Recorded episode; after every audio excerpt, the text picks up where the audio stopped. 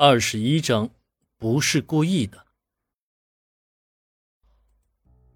看着靠在书房墙壁上的安如玉，默默的泪往下流着。本来拙嘴笨腮的林木间，更加的不知道如何安慰。对不起，我不是故意的。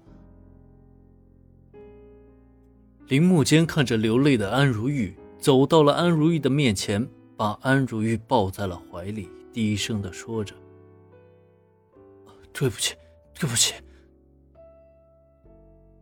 林木间知道，此刻千百句对不起都是无用的。第一次抱着安如玉的林木间，突然间感觉是那么的亲切和熟悉。自己也曾经多次幻想抱着安如玉时候的场景，但是此时此刻却完全不同。此刻。整个客厅和书房寂静非常，只有彼此可以听到的呼吸声。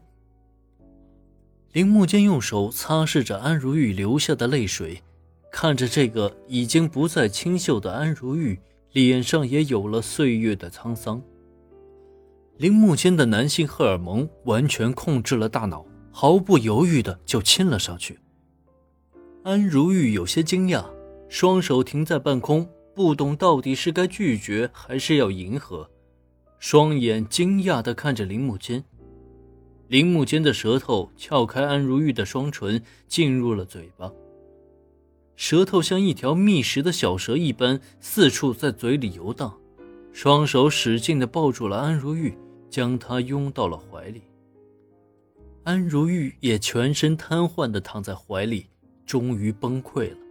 双手从背后紧紧地抱住林木间，两个人，两个矛盾体，在些许幽暗的书房中终于爆发了。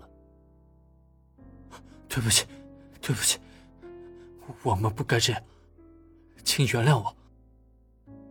突然间感觉到心痛的林木间一把推开了安如玉，快速地走出了大门。走在路上的林木间迎着炎热的太阳。此刻的他突然没有了任何感觉，脑海里边一片空白。在回家的路上，林木间给安如玉发送了一条短信，说不清楚自己内心的真实想法，也曾经不止一次的幻想过安如玉，但是突然间发生了，又是那么的不真实。自己从内心里很想拥有安如玉这样一位知性的情人，亦或是朋友。当他触手可及的时候，突然间又感觉到是一个烫手的火盆。不要说对不起，你在我眼里是一个复杂的综合体。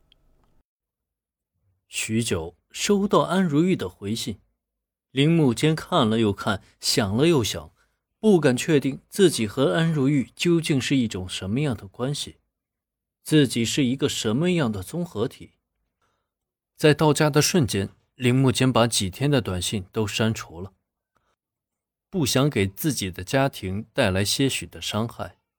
手里握着安如玉给的银行卡，想着刚才的瞬间，觉得自己好卑鄙，是不是感情敲诈？刹那之间，究竟有没有感情？为什么会这样？一个人坐在沙发上，呆呆的发愣，一切来得好突然。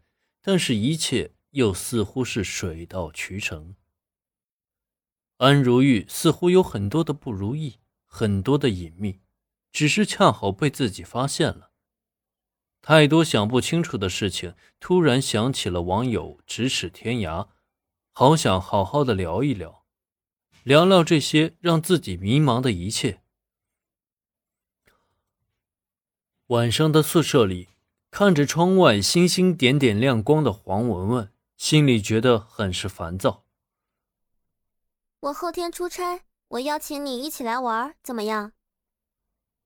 黄文文给隋阳发了一个短信：“你出差几天啊？我后天有点事情，我大后天去吧。对了，我们在开会地点碰头怎么样？”不到两分钟，隋阳的短信发回来了。不要多想呀，只是我出差很无聊，正好你要旅游，我们一起吧。我的会议是三天。文文发完短信就把手机关机，不想看到隋阳是如何回复的，也不想看到端剑锋的短信是什么样子的，期待中存在着害怕。